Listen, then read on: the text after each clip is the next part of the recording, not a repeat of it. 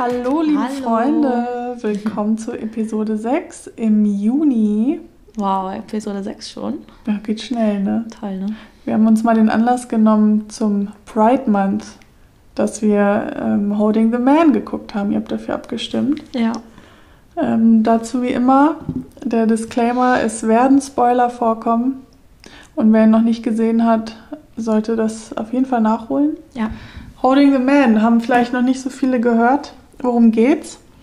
Äh, es sind Memoiren, die, ähm, also es ist ein Buch und es ist eine, wurde verfilmt von einem Timothy Conygrave.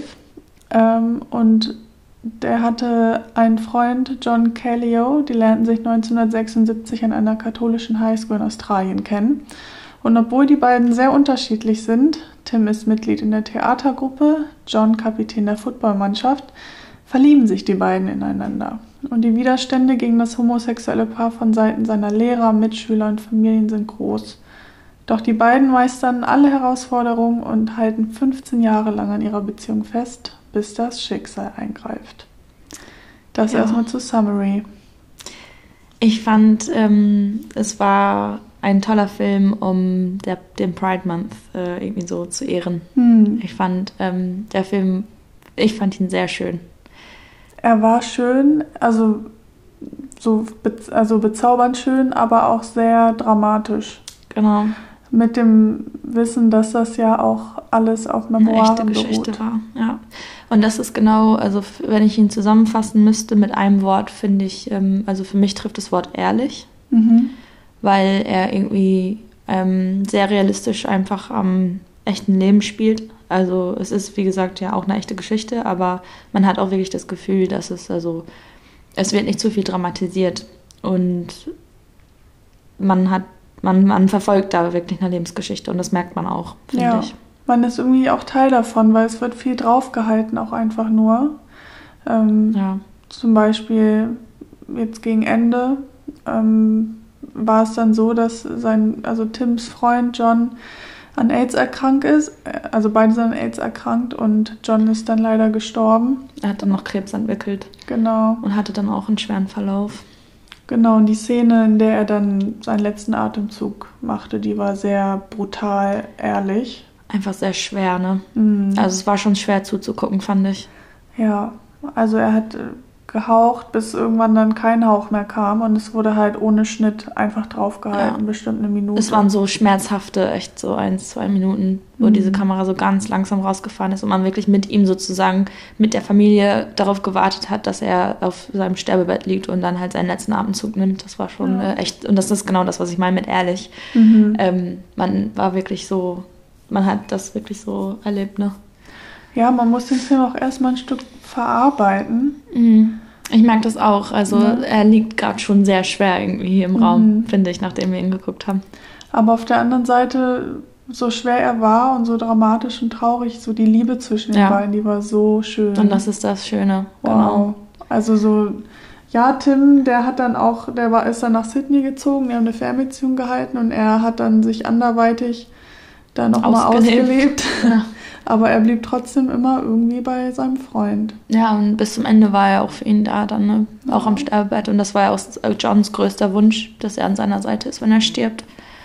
Oh, und das war so und, großartig gespielt auch. Ja, also ich fand auch, die beiden Schauspieler haben diesen Film absolut wunderbar getragen. Mhm. Ähm, wirklich schön und auch alle, also ich fand zum Beispiel, ähm, der Film hat ja in den 70er Jahren so irgendwie angefangen und ich fand, der Soundtrack war top. Also ich bin eh so hm. voll 70er, 80er Fan musikmäßig. Und ähm, dass die dann so Tracks hatten wie Mark Bolan und T-Rex oder Supertramp und so, das war, das hat mich schon gecatcht. Und es hat einfach, der ganze Zeitgeist wurde da so echt gut wiedergegeben. Total. Und auch wie die Jahre dann sich ver verändert haben, ne? Also je weiter sie im Leben waren, auch ähm, kostümmäßig auch äh, geschminkt und gestylt. Also es mhm. hat alles sehr, auch wieder sehr ehrlich gewirkt. Also es war es war wirklich wie so eine Biografie einfach. Ja. Und ähm, ja, es war echt gut. Und das Faszinierende daran, man kennt ja, dass Hollywood wirklich sehr schwere Geschütze aufhört, was das mhm. angeht, aber das war eine australische Produktion. Ja, das fand ich auch super. Mit einem rein australischen Cast.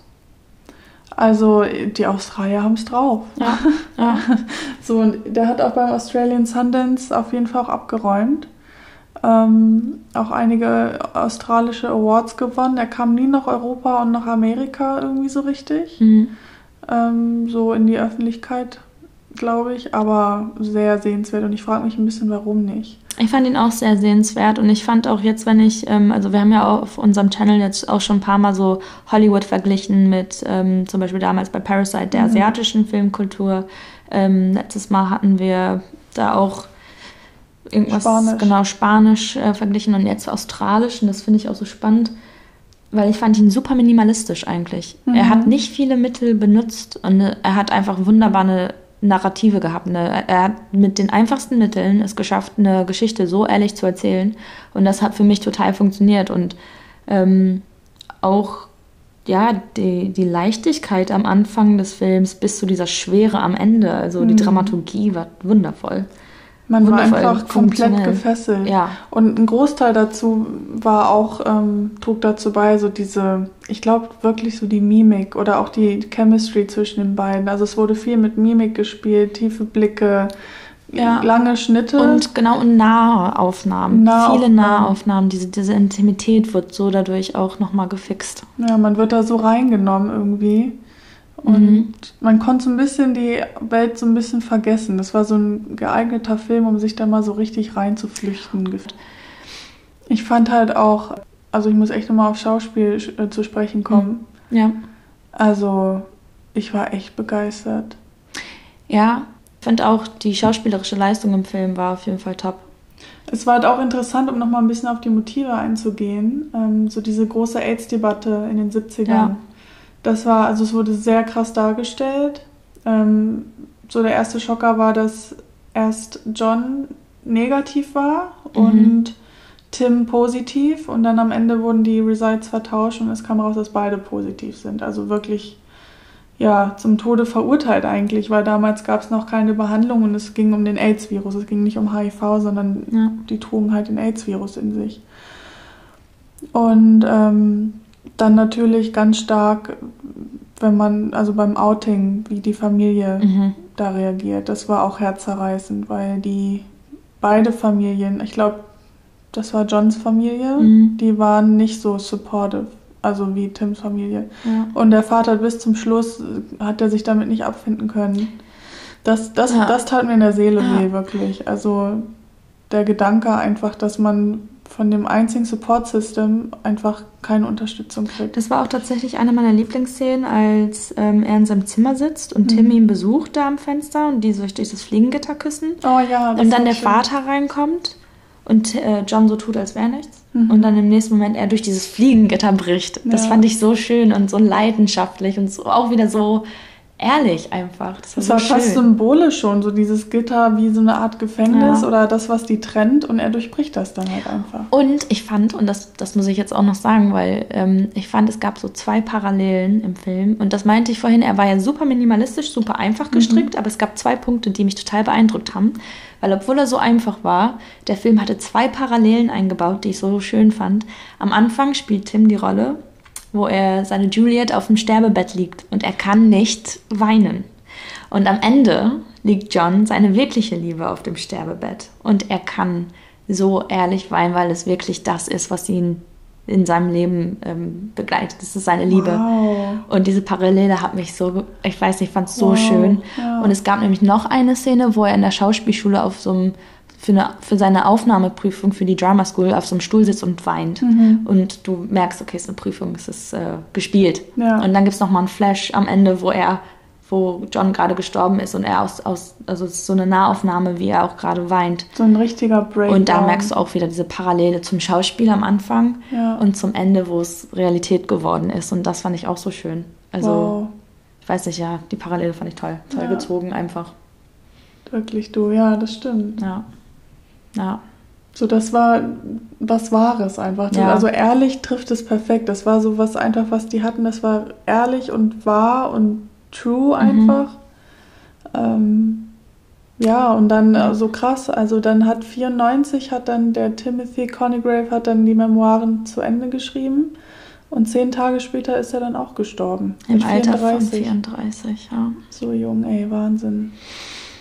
Deswegen, also ich, ich finde es auch schön, dass dieses Werk irgendwie, also ich finde es immer schön generell, wenn sowas dann äh, nochmal irgendwie dem Menschen, der das erlebt hat oder auch geschrieben hat, dann nochmal so nach dem Tod auch so gerecht wird. Mhm. Und das ähm, ist schön, dass es jetzt auch so was Schönes geworden ist, also so ein kleines, schönes, rundes Kunstwerk irgendwie einfach. Ja, das bleibt dann so. Das auch, ne? wird der Geschichte, glaube ich, schon sehr gerecht. Und ja. Äh, ja, tolle schauspielerische Leistung, tolles Soundtrack, tolles Bild, Einfachheit, Ehrlichkeit, Schmerz, Liebe, alles irgendwie da. Mhm. Ja. Mhm. Ja, da, man hat sich dann auch so, man hat darüber nachgedacht, so, was hat man in seinem Leben eigentlich, was so wahr und ehrlich ist, was es sich lohnt mhm. festzuhalten, so wen hat man in seinem Leben, fand ich irgendwie. Ja, und vor allem damit konfrontiert zu werden, wie sich das anfühlen kann, ne, wenn man jemanden verliert, also ja. so auf so eine Art und Weise verliert. Ähm, das muss, das kann man sich halt einfach auch nicht vorstellen, das will man sich ja auch nicht vorstellen. Ja, klar. Und da wird man so gezwungen, sich da halt auch immer mit auseinanderzusetzen, ne, bei so, mhm. bei solchen Geschichten. Ja. Ja. also unterm Strich wunderschöner Film. Ja. Von zwei Menschen, die sich wirklich so richtig, ja, das war wahre Liebe für mich auf dem Screen ja. so, ne? Ja, ja, ein schöner Film auf jeden Fall. Echt cool. Ja, wir sind noch so ein bisschen, wie gesagt. Man merkt es bestimmt. Noch ein bisschen äh, die Schwere. Etwas stiller, ja. etwas äh, ruhiger heute. Ja. Genau. ja, gut.